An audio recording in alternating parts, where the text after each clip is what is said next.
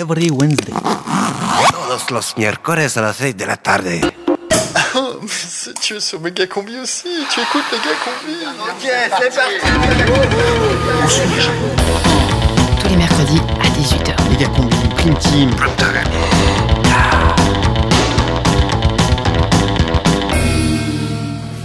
C'est euh, le prime time euh, de Méga Combi? Non, je crois que c'est la prime team de Megacombi, non?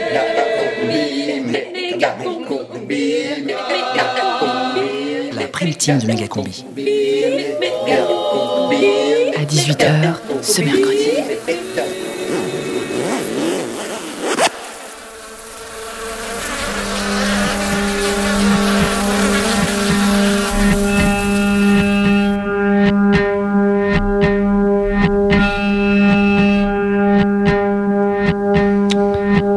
Attention, ce soir, c'est la dernière méga combi de l'année. Après une année 2013 bien remplie, En sketch, en documentaire, en reportage en création sonore, et autres délires radiophoniques. pour sa dernière de l'année, la Megacombi vous offre un cadeau sans carte, sans boussole, sans équipement. Ce soir, la méga combi paye ses comptes de Noël. Renaud. La promenade est 8. Installez-vous confortablement dans votre fauteuil. Éteignez votre portable.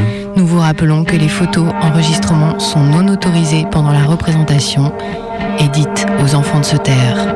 Chut. Jusqu'à 19h en direct du studio 2013 de la tour Radio Canu, Méga Combi est en scène.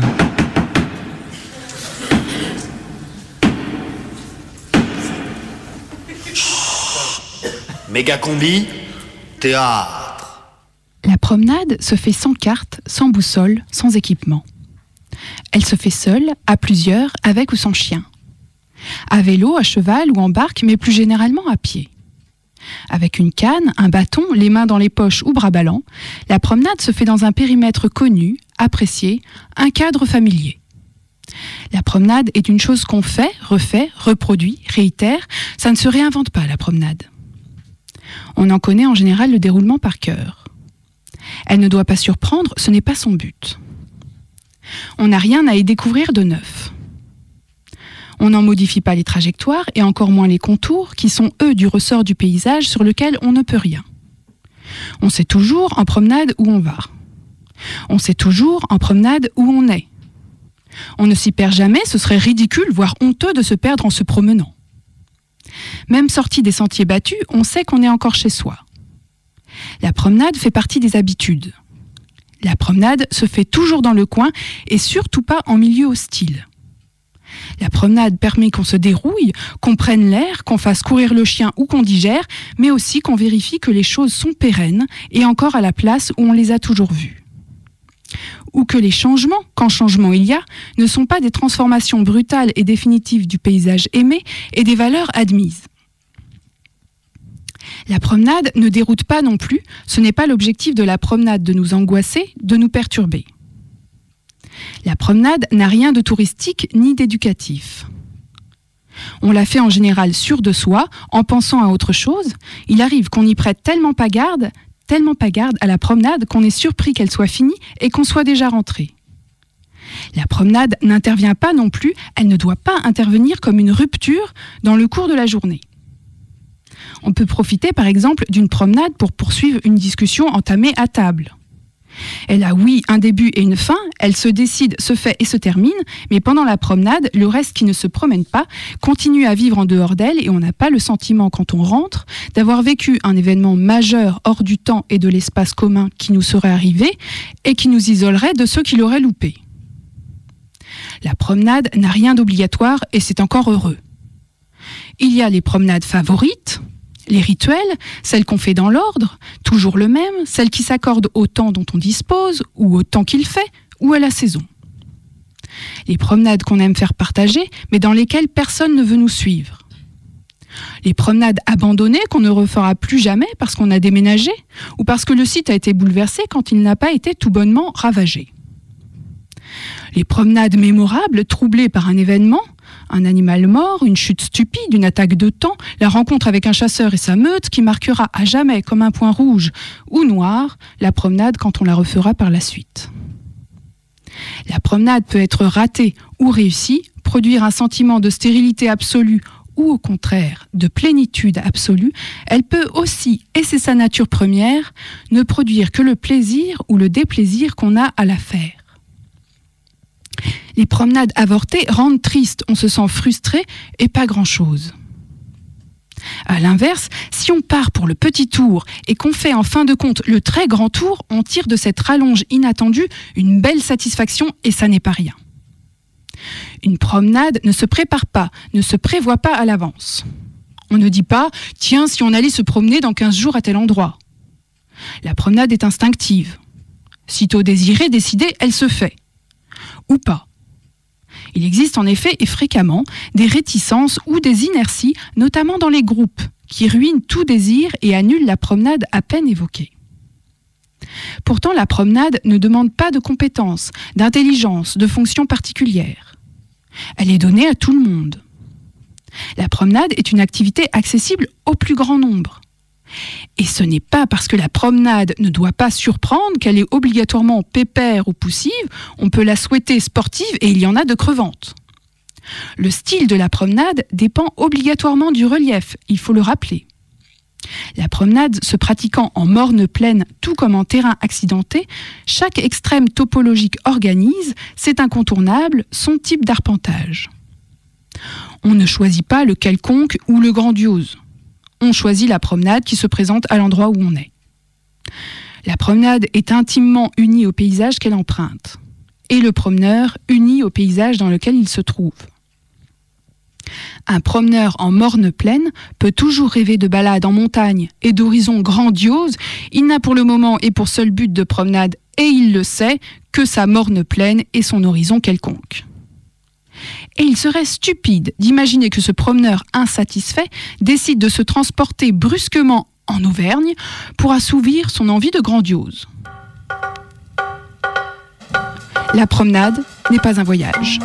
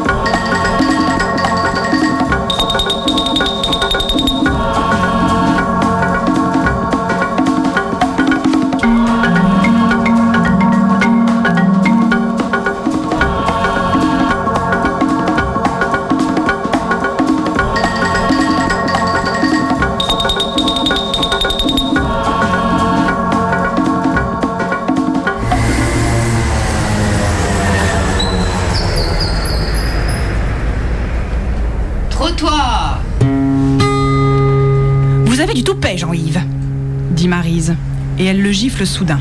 Moi? S'effare Jean-Yves portant la main à sa joue? Eh bien, intervient Denis fatigué. On vous a vu à la gare en train de faire les 100 pas il y a une heure à peine. Explose Marise qui semble en avoir par-dessus la tête. Moi? S'effare Jean-Yves en prenant les autres à témoin. Qui a dit que Jean-Yves était à la gare il y a une heure? interroge Denis sans grand espoir. Moi, avoue Hervé contre toute attente et avec un soupir. Mais j'ai pu me tromper, se justifie-t-il sans plus, en enfonçant les mains dans les poches de son pantalon bleu ciel. C'est un comble s'exaspère Jean-Yves en fusillant Hervé du regard. Je suis sans doute décalée, commence Gilles, dont la parole est immédiatement coupée par Marise, qui lance en ouvrant la barrière. Nous verrons cela plus tard. Entrons, on nous attend. On reste. Des roses s'extasie Gilles avec un ravissement trop exagéré pour ne pas être calculé. Je préfère le lilas. Le contrarie Jean-Yves qui n'a pas digéré la gifle de Marise et se venge sur Gilles en lui, tape, en lui donnant une tape sur la tête. Il y a quelqu'un? crie Marise déjà sur le perron et poussant la porte sans se gêner. Je suis sans doute décalée, recommence Gilles dont la parole est de nouveau coupée par Marise qui baisse le ton tourné vers les autres. Il n'y a personne, j'en ai peur. Entrons, suggère Denis en sueur. Il fait tellement chaud. Vous avez sonné? S'enquiert Hervé inquiet. Je n'ai pas compris tout à l'heure, laisse en suspens Gilles sur l'ordre muet de Denis de la fermer. Il y a quelqu'un répète Marise qui tend le cou et avance la tête vers l'intérieur. Ils sont peut-être à la gare insinue Jean-Yves pince sans rire. Oh, vous le remet en place Marise dont l'humeur ne s'est pas améliorée. Allons-y, insiste Denis qui n'en peut plus.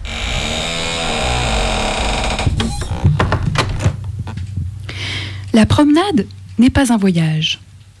Là où on est, on se contente de la promenade qui s'offre et du paysage qui va avec.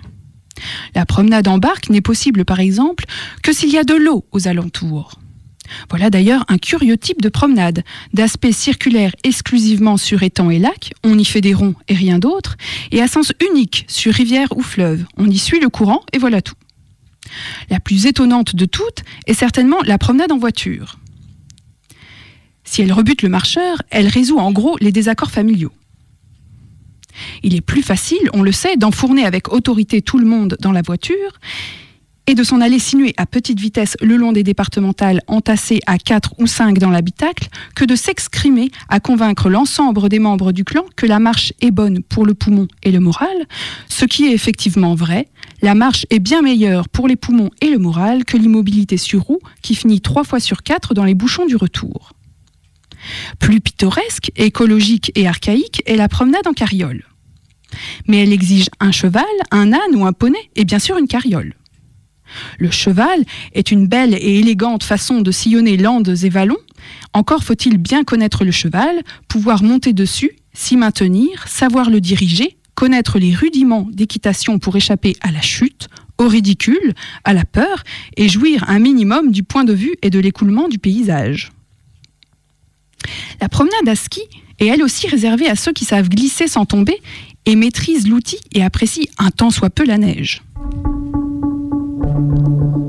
La promenade à vélo est celle qui, en dépit de la machine, ressemble le plus à la promenade pédestre jusqu'à un certain point. Elle requiert, elle aussi, peu de science, savoir tenir un équilibre, et c'est à peu près tout. Elle est absolument démocratique. Mais il y a des sentiers qu'un vélo ne peut pas emprunter, des obstacles qu'il ne peut pas franchir, des sols qui lui sont fatals.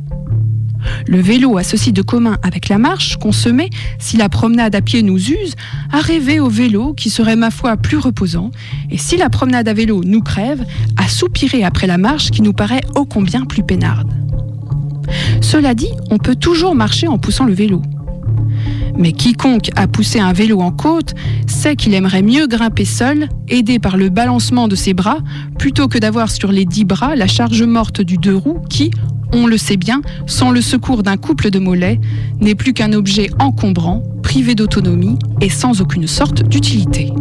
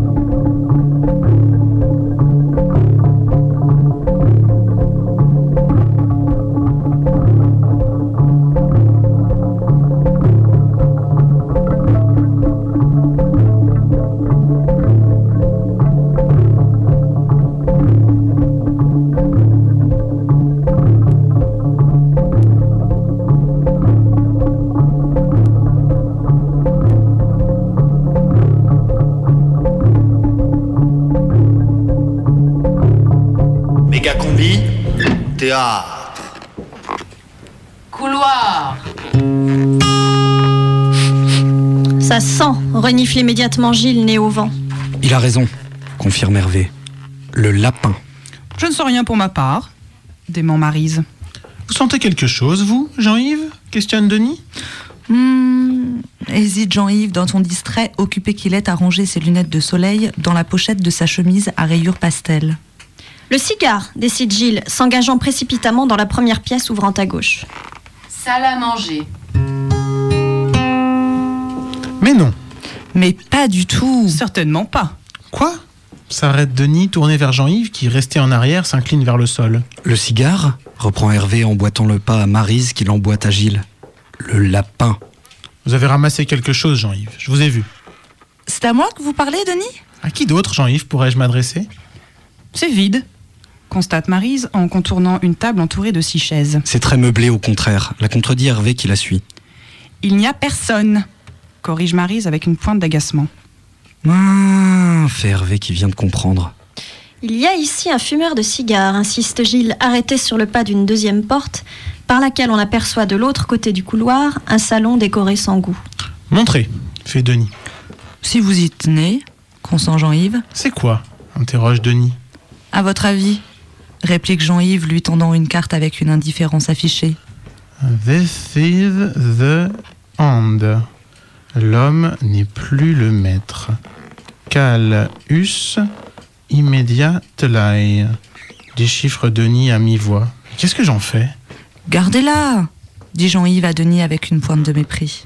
Ça peut toujours servir, rétorque Denis à Jean-Yves avec un sourire oblique et fourrant la carte dans la poche revolver de son Bermuda italien. Rejoignons les autres, propose Jean-Yves en sortant par le fond droit. Salon. Marise d'un air narquois à Hervé.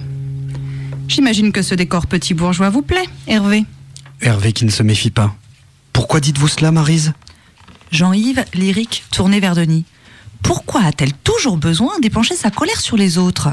Denis passant la main gauche dans ses cheveux poivre et sel. Tout ça me fatigue. Gilles s'arrête devant un kakémono pendu au-dessus d'une commode sur laquelle se trouve un cadre à trois volets qui montre 1. Une femme brune de 30 ans aux sourcils peints. 2. Un homme dégarni coiffé en arrière de 42 ans. 3. Une fillette de 7 ans et demi dotée d'une frange claire, plus une photo 4 cm sur 4 coincée dans le coin droit volet fillette, où l'on voit un chat noir et blanc aux yeux rougis par le flash et couché sur le flanc. Vous venez, Gilles? Porte, fenêtre, jardinet.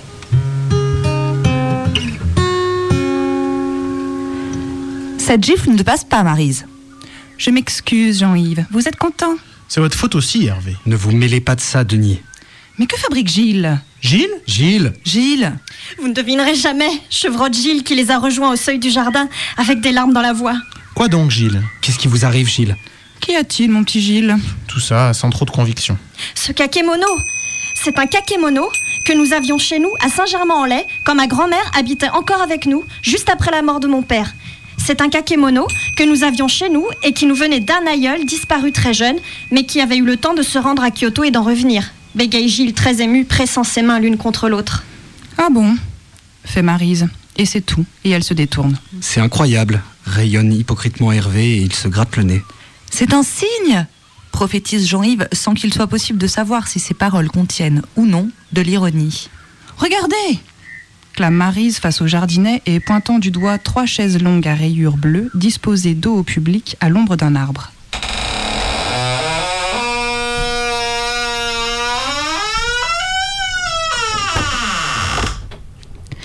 Promenade se fait en campagne ou en ville, à la, mer ou à la montagne, sur du relief ou sur du plat, à découvert ou en sous-bois. Par tous les temps, elle peut s'agrémenter de la cueillette des champignons, des mûres, des pommes, du ramassage des marrons, du lèche-vitrine en ville, de sieste au soleil, de pauses contemplatives, d'échanges amoureux, de petits goûters. Elle se fait en tongs, en bottes, en baskets, en shorts, en robes, en ciré. On l'a fait à toutes les heures, mais quasiment jamais au cœur de la nuit, ou alors on l'a fait en zone urbaine sous éclairage public. C'est un plaisir lié à la lumière. La promenade du soir se pratique en été et elle est particulièrement agréable car plus rare, mais elle est aussi nettement plus courte que celle qu'on fait quand il fait jour. La promenade est au choix raide ou imaginative, docile ou transgressive. On peut suivre les, chemins tracés, les laits, les sentiers, ou accepter de se déchirer les chevilles dans les chaumes ou de crapahuter au milieu des broussailles. La promenade est libre et se cadence à volonté. Le promeneur solitaire va comme il veut. À deux, à trois, en groupe, il est de bon ton et normal de régler son pas sur le plus lent. De toute façon, si on l'oublie, le plus lent imposera toujours son tempo, ce qui, oubliant systématiquement l'apathique copain qui se traîne derrière eux et cavalant distraitement devant, passeront leur temps à s'arrêter pour l'attendre. La distance parcourue sera conséquemment ce que le lent a décidé qu'elle serait, pas une minute, pas un mètre de plus. Si on injecte dans ce schéma de promenade un excité qui ne tient pas en place et qui veut en découdre avec le terrain, il s'arrangera pour faire ce que lui a décidé qu'il ferait. Il ne s'arrêtera pas comme les autres pour attendre le lent qui prend tout son temps, ramasse des châtaignes, se taille des bâtons, scrute chaque tronc d'arbre, fait pipi et tire sa crampe.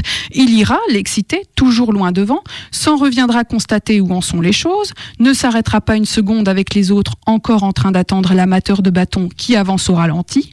Il ira, il dira évaluer la suite des opérations, s'autoriser un petit détour dans le bois, il dira pour voir à quoi ça ressemble, attaquer la colline pour découvrir, il dira ce qu'il y a derrière, fera ce qu'il aura dit, puis rejoindra à nouveau la petite troupe qui se sera cette fois remise en marche, et ainsi de suite jusqu'à la fin du parcours.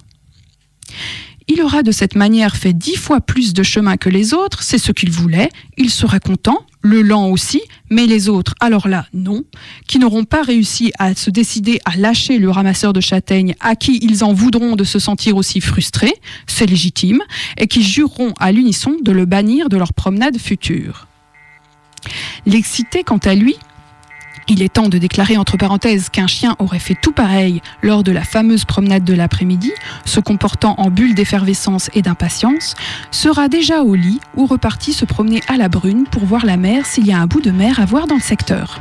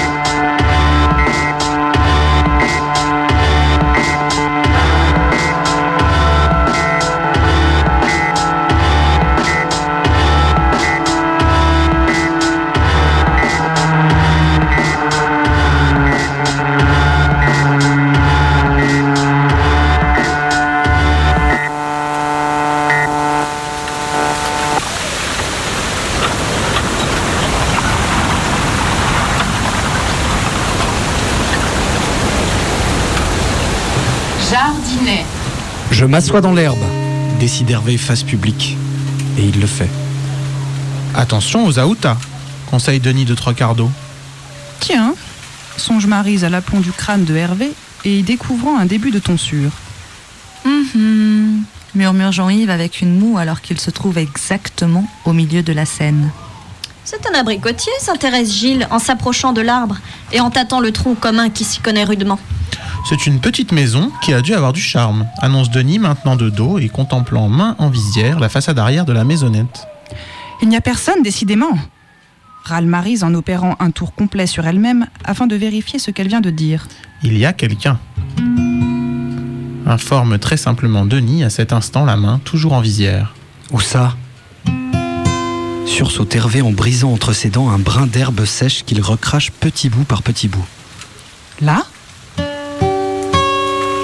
Dit Marise qui a rejoint Denis et met sa main en visière comme lui pour mieux voir les trois têtes penchées à une fenêtre de l'étage. Allons voir sans préserver. Il saute sur ses pieds et frotte le fond de son pantalon bleu ciel d'un geste machinal d'une main puis de l'autre, puis d'une main, puis de l'autre, et ainsi plusieurs fois de suite. C'est un abricotier, confirme Gilles avec un hochement de tête, une main sur le tronc, le corps légèrement oblique, l'autre main repliée sur la hanche. Il n'y a pas un seul abricot, lui fait remarquer Jean-Yves en s'éloignant vers le groupe formé par Denis, Hervé et Marise. La tête toujours levée vers la façade arrière de la maisonnette, à une fenêtre de laquelle se tiennent, muets et étonnés, une femme brune aux sourcils peints en tenue légère, un homme dégarni coiffé en arrière, torse nu, un gros cigare coincé à la commissure des lèvres, et une fillette dotée d'une frange claire et d'un bras plâtré.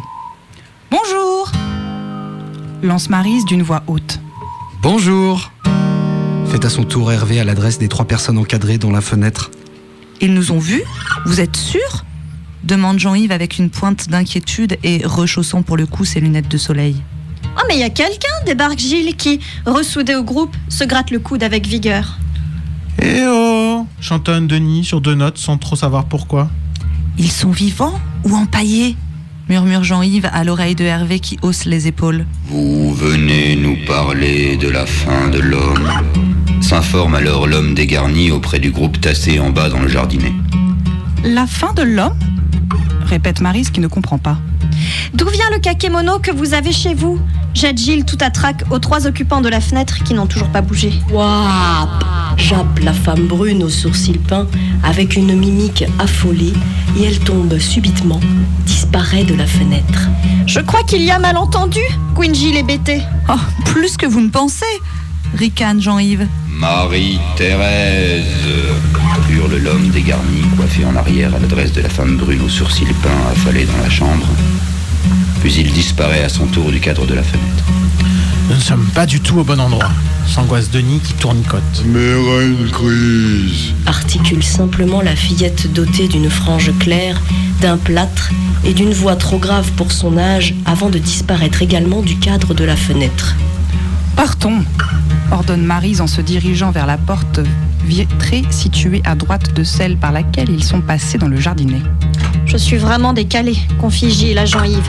Qui lui adresse un sourire parfaitement glacé avant de s'enfuir par la porte vitrée à la suite des autres, tandis que. Gilles, un moment désorienté, reprend naturellement le chemin de la porte-fenêtre du salon. Cuisine.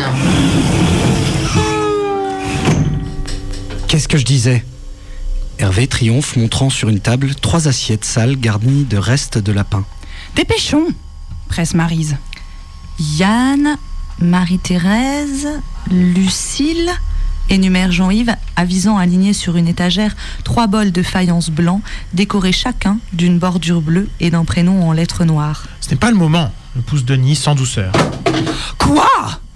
Se retourne Marise les nerfs à vif. J'ai shooté dans la gamelle du chat, s'excuse Hervé qui vient en effet de buter dans un bol en plastique beige où stagne une pâtée brune et il l'étale à la suite des autres par la porte côté gauche juste après le frigidaire. Porte, fenêtre, salon. Gilles jette un coup d'œil à l'intérieur, puis franchit le seuil tranquillement. Couloir. Cette maisonnette ne me va pas, commente Hervé à la queue du groupe qui décampe en ordre dispersé vers la porte d'entrée restée ouverte. Salon. Ils sont tout à fait identiques, se convainc Gilles, tracassé par la ressemblance phénoménale entre les deux kakémonos, et il se plante devant la commode. Courette. Jean-Yves arrache une rose au passage tandis que Denis lui jette un regard torve légèrement par-dessus son épaule et que. Hervé brûle la politesse à Marise en tirant à lui la barrière donnant sur le trottoir.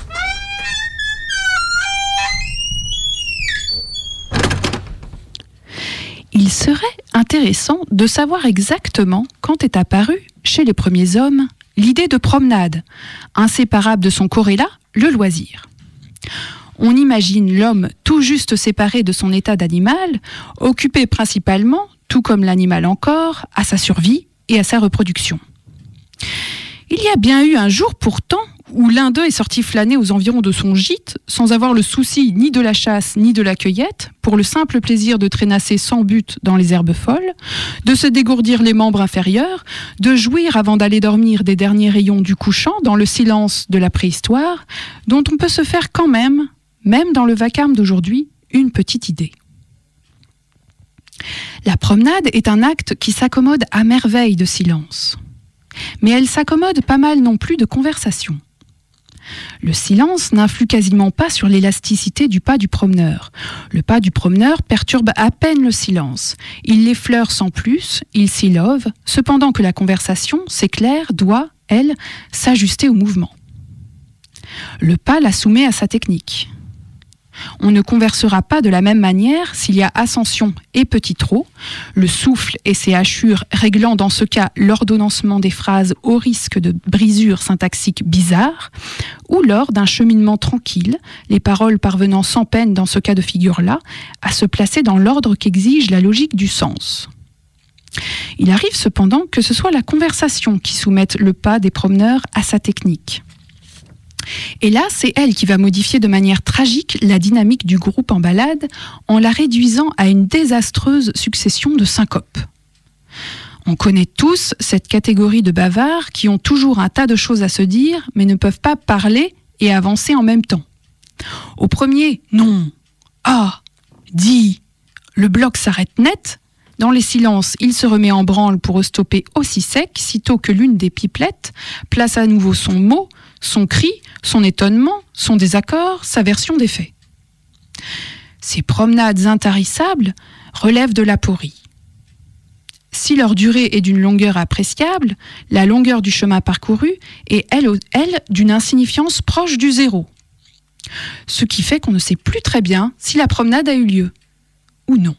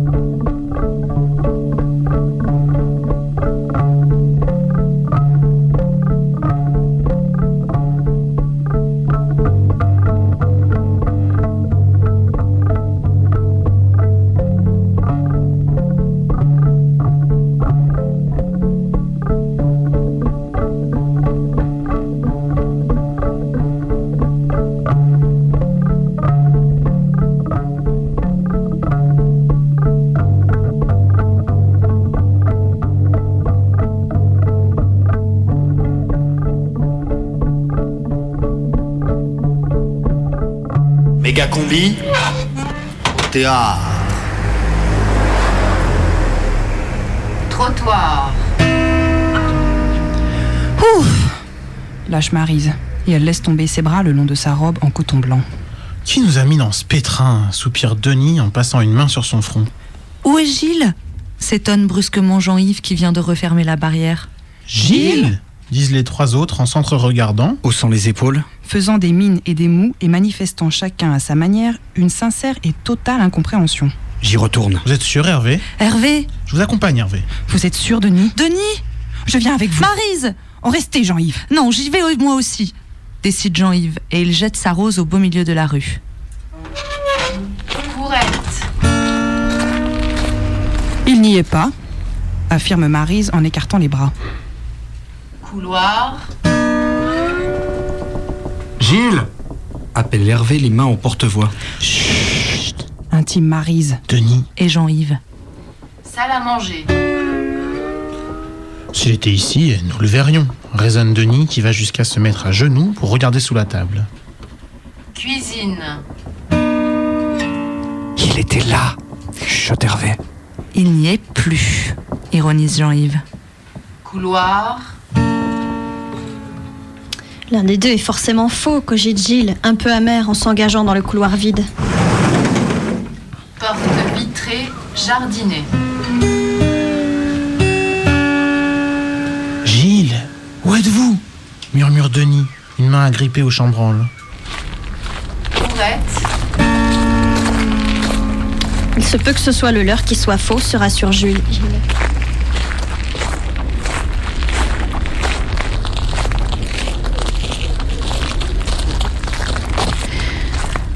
La promenade est le temps idéal pour tout individu s'y consacrant d'une is- d'une disponibilité totale vis-à-vis de l'environnement.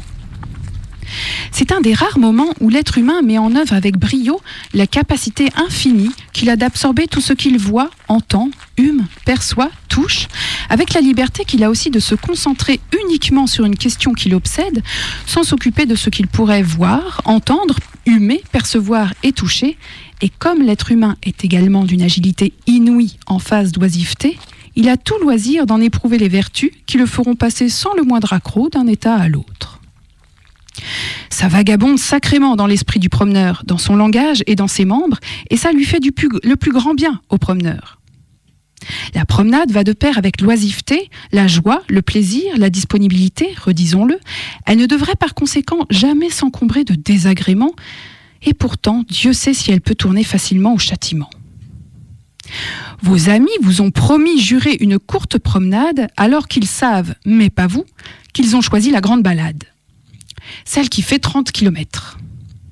Celle qui demande des notions d'escalade que vous n'avez pas, un brin d'entraînement que vous n'avez pas, le goût de la glissade sur les fesses que vous n'avez pas, un chapeau contre le soleil que vous n'avez pas, des godasses étanches que vous n'avez pas, une confiance dans leur sens de l'orientation que vous n'avez pas, un minimum d'eau que vous n'avez pas, des orteils non sujets aux ampoules que vous n'avez pas, une endurance que vous n'avez pas plus, des gants fourrés que vous avez négligé de prendre, une peau qui résiste aux mouches au coup de soleil que vous regrettez de ne pas avoir, un amour immodéré de la reptation sous clôture que, vous le vérifiez, vous n'avez pas, c'est clair, une taille supérieure à 1m70 et une envergure et écartement de cuisse que vous n'aurez jamais pas la peine de vous faire d'illusions, une affection pour la douleur que vous étiez sûr de ne pas avoir, on vous en fournit la preuve, un vrai bon sac à dos et pas celui de votre petit-neveu qui vous scie les lombaires, une solide dose d'humour qui vous a quitté depuis près de trois heures,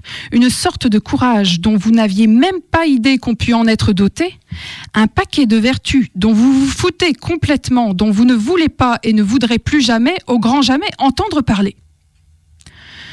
Vous arquez dans le cagnard, dans le crachin, contre le vent, avec pour seule perspective le retour déjà accompli au pénate. Vous êtes enfin rentré, ça y est, le calvaire est derrière vous, vous êtes en âge et cramoisi, congelé et livide, vermoulu et trempé, crotté et lessivé, hors d'usage, sur les rotules, défait, la renarcissisation prendra du temps et vous le savez, il vous faut maintenant vous soigner les pieds devant tout le monde, vous essuyer la sueur, vous décongeler les doigts, vous décrotter les espadrilles, ou vous en séparer vu leur état de délabrement, et vous les aimiez, ça oui, vos espadrilles. Vous pensez les blessures, envisagez stoïquement les courbatures, et vous faire dire, en plus de tout ça, que c'était juste enfin quoi, une balade de rien, une mise en jambe, pas plus, et qu'on vous aurait cru, ça oui, plus costaud, bien plus physique. En plus, on est déçu, on vous le montre, vous avez déçu, on vous le dit, vos amis voulaient vous faire plaisir, ils vous croyaient à la hauteur, ils vous avaient prêté des talents, vous n'êtes pas loin d'être traité d'imposteur, votre ingratitude vous sera alors notifiée et vous demanderez pardon, mortifié, de vous être montré aussi nouille et grabataire, si peu à la hauteur, tellement nul, ça ne servira à rien, ils vous caseront à vie parmi les impotents et les boulets, mais peut-être qu'après coup, cette promenade se sera transformée dans votre souvenir, pas dans le leur car ils sont coriaces et n'en démordront jamais tant qu'ils vivront, en hauts faits héroïques que vous raconterez aux autres certes, sans vous en priver certes, et plus d'une fois certes, et avec orgueil certes, et pas mal d'extensions de votre cru certes, mais que vous ne serez certes pas prêt de réitérer. Non, certes, vous ne vous ferez plus avoir par ce type de plan de promenade pourrie.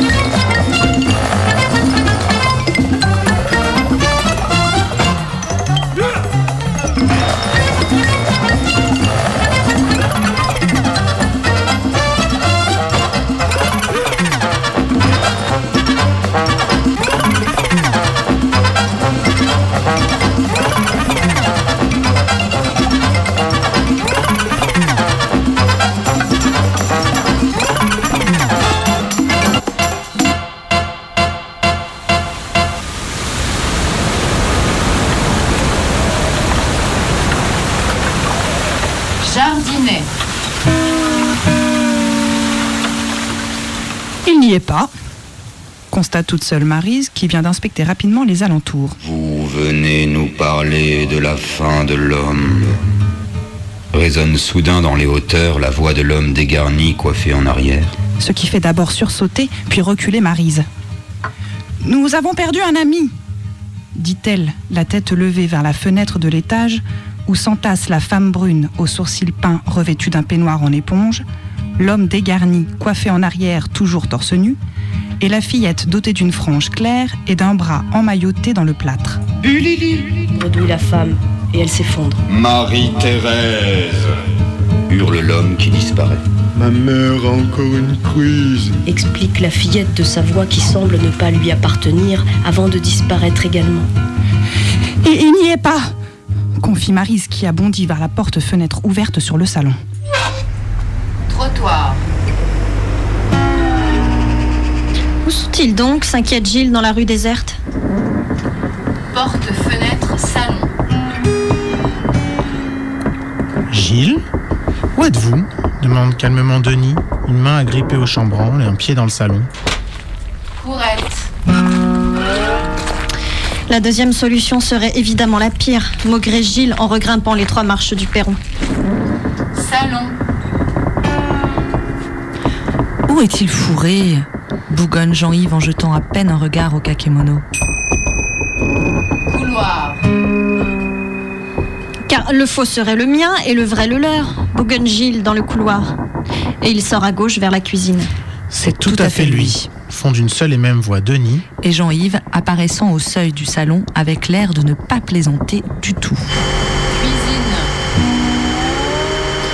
Nous ne sommes pas du tout passés par là, se remémore Gilles perplexe en traversant la cuisine. Jean-Yves arrache une deuxième rose au passage, l'écrase rageusement sous son pied.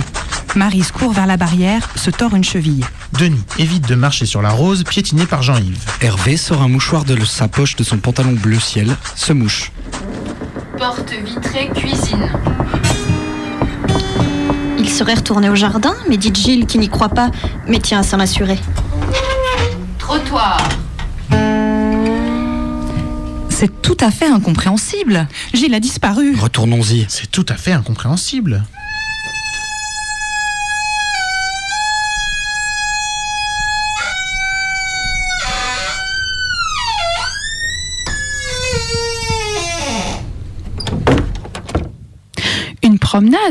Qui avait tout pour être une réussite, peut se trouver ruinée subitement par une bête étourderie. L'air est tiède, le ciel d'un bleu lisse, les prairies en fleurs. On décide d'aller se promener aux alentours. On se gare sur les pavés d'un village, puis on part s'étourdir de nature, de brise, de soleil, de vaches, de vers, de paysages, d'herbes, de pensées vagabondes. Mais voilà qu'on s'engueule. Notre inconséquence native nous a fait aborder le sujet qui fâche. On continue à se promener. Que faire d'autre?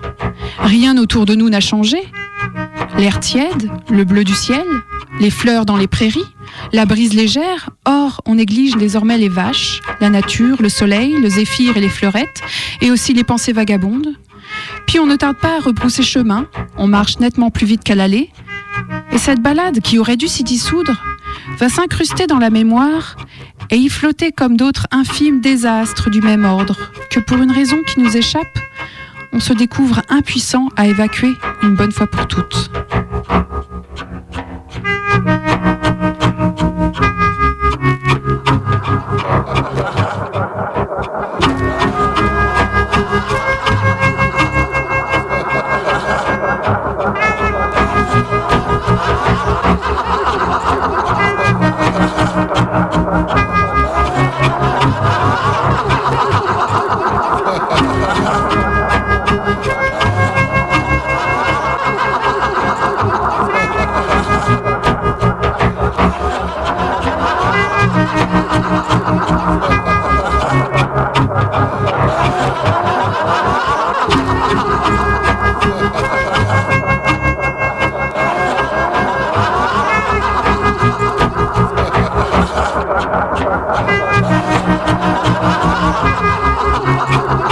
Tchau, tchau, tchau.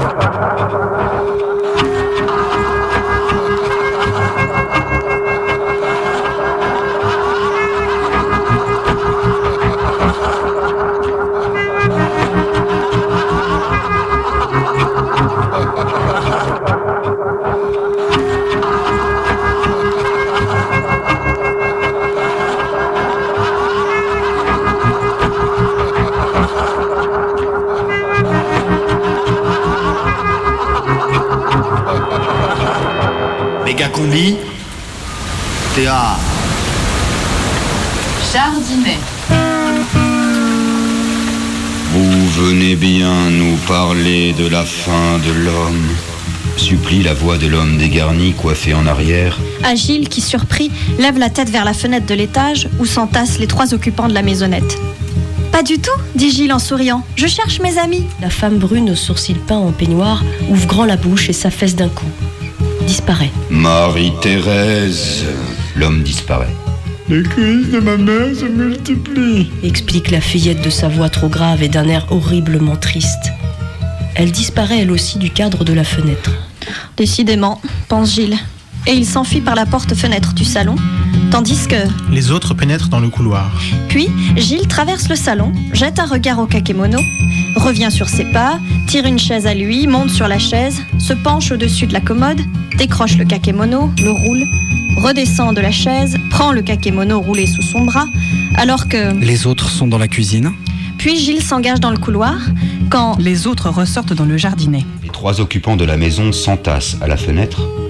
L'homme veut vraiment savoir. Vous venez bien nous parler de la fin de l'homme? La femme s'affale. L'homme hurle. Marie-Thérèse. La fillette explique. Je ne supporte plus les crises de ma mère. Gilles est sur le perron, pendant que les autres... Les autres regagnent le salon via la porte-fenêtre. Puis Gilles est dans la courette. Jean-Yves remarque alors la disparition du kakémono. Gilles voit la rose qui jonche le sol de la courette.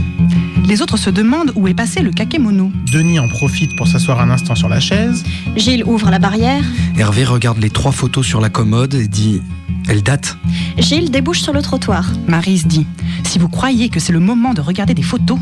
Gilles réalise que les autres sont partis. Denis se lève. Gilles prend la direction de la gare, ravi d'avoir trouvé la solution à son problème. Car il a fini par se persuader que ce kakémono est celui que son aïeul a ramené de Kyoto il y a longtemps avant de mourir jeune. Jean-Yves dit Il y a forcément un rapport entre la disparition de Gilles et celle du kakémono. Denis dit Je n'en peux plus, tout ça m'épuise et il s'en va. Marise dit On s'est simplement trompé de maison. Jean-Yves dit Vous m'avez giflé pour rien, Marise, je m'en souviendrai. Hervé dit Qu'allons-nous faire? Marise dit Trouver la bonne maison. Jean-Yves dit Sans moi, je m'en vais. Et il fait ce qu'il vient de dire. Marise s'affaisse sur la chaise. Hervé regarde Marise affaissée sur la chaise et dit Écoutez Marise, d'une certaine manière, vous l'avez bien cherché. Marise dit Sortons. Hervé dit Cette maison ne me plaisait pas. Marise dit À moi non plus. Et elle se lève. Hervé dit C'est incroyable ce que vous êtes grande, Marise, pour une femme. Et ils quittent la maison, sortent dans la rue. Et prennent la direction opposée à celle de la gare.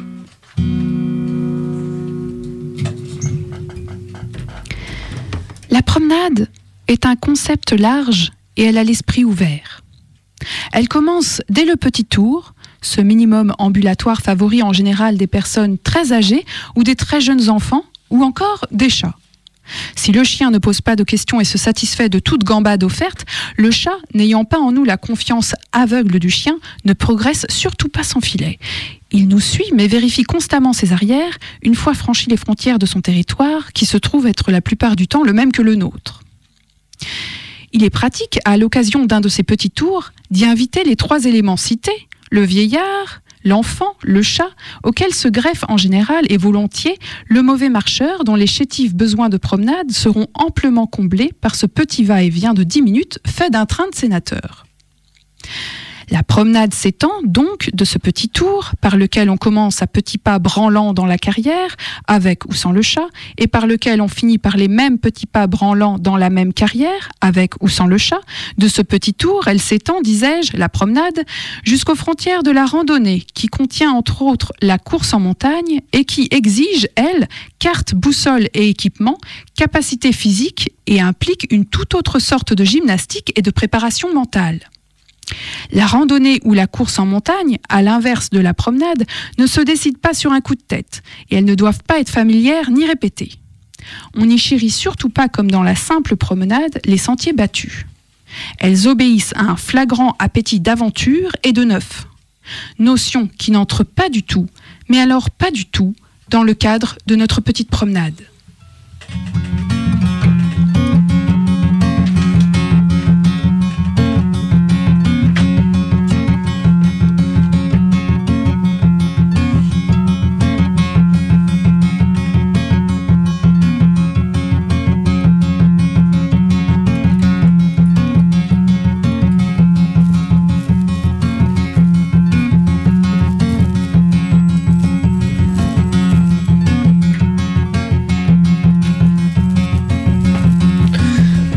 Dernière de l'année, Méga Combi a payé son compte de Noël Renaud.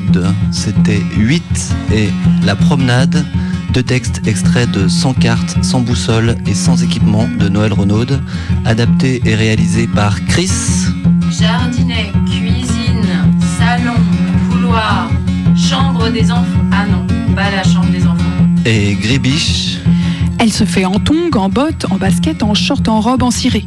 Avec Garbotte, J'imagine que ce décor petit bourgeois vous plaît, Hervé. avec Collapse, Calus Immediately. avec Céline, Vous m'avez giflé pour rien, Marise, je m'en souviendrai. avec Madame Lee, Ça sent, renifle immédiatement Gilles, né au vent. avec Tikides, Hervé dit C'est incroyable ce que vous êtes grand, Marise, pour une femme. Avec Pete à la guitare,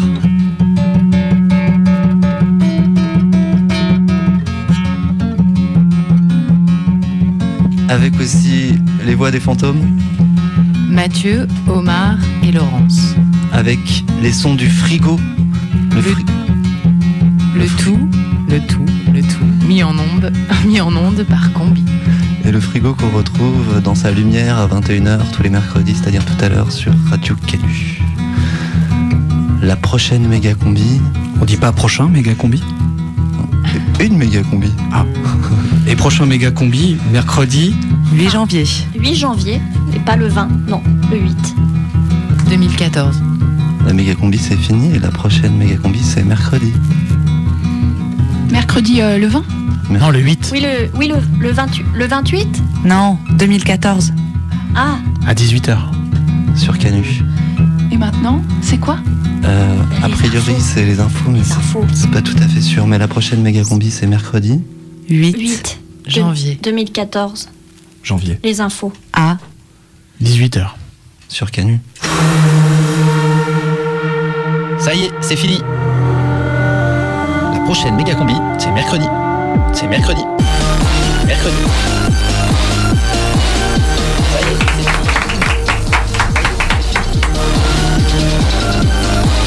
Putain, aux auditeurs, j'ai vachement aimé ce moment avec eux.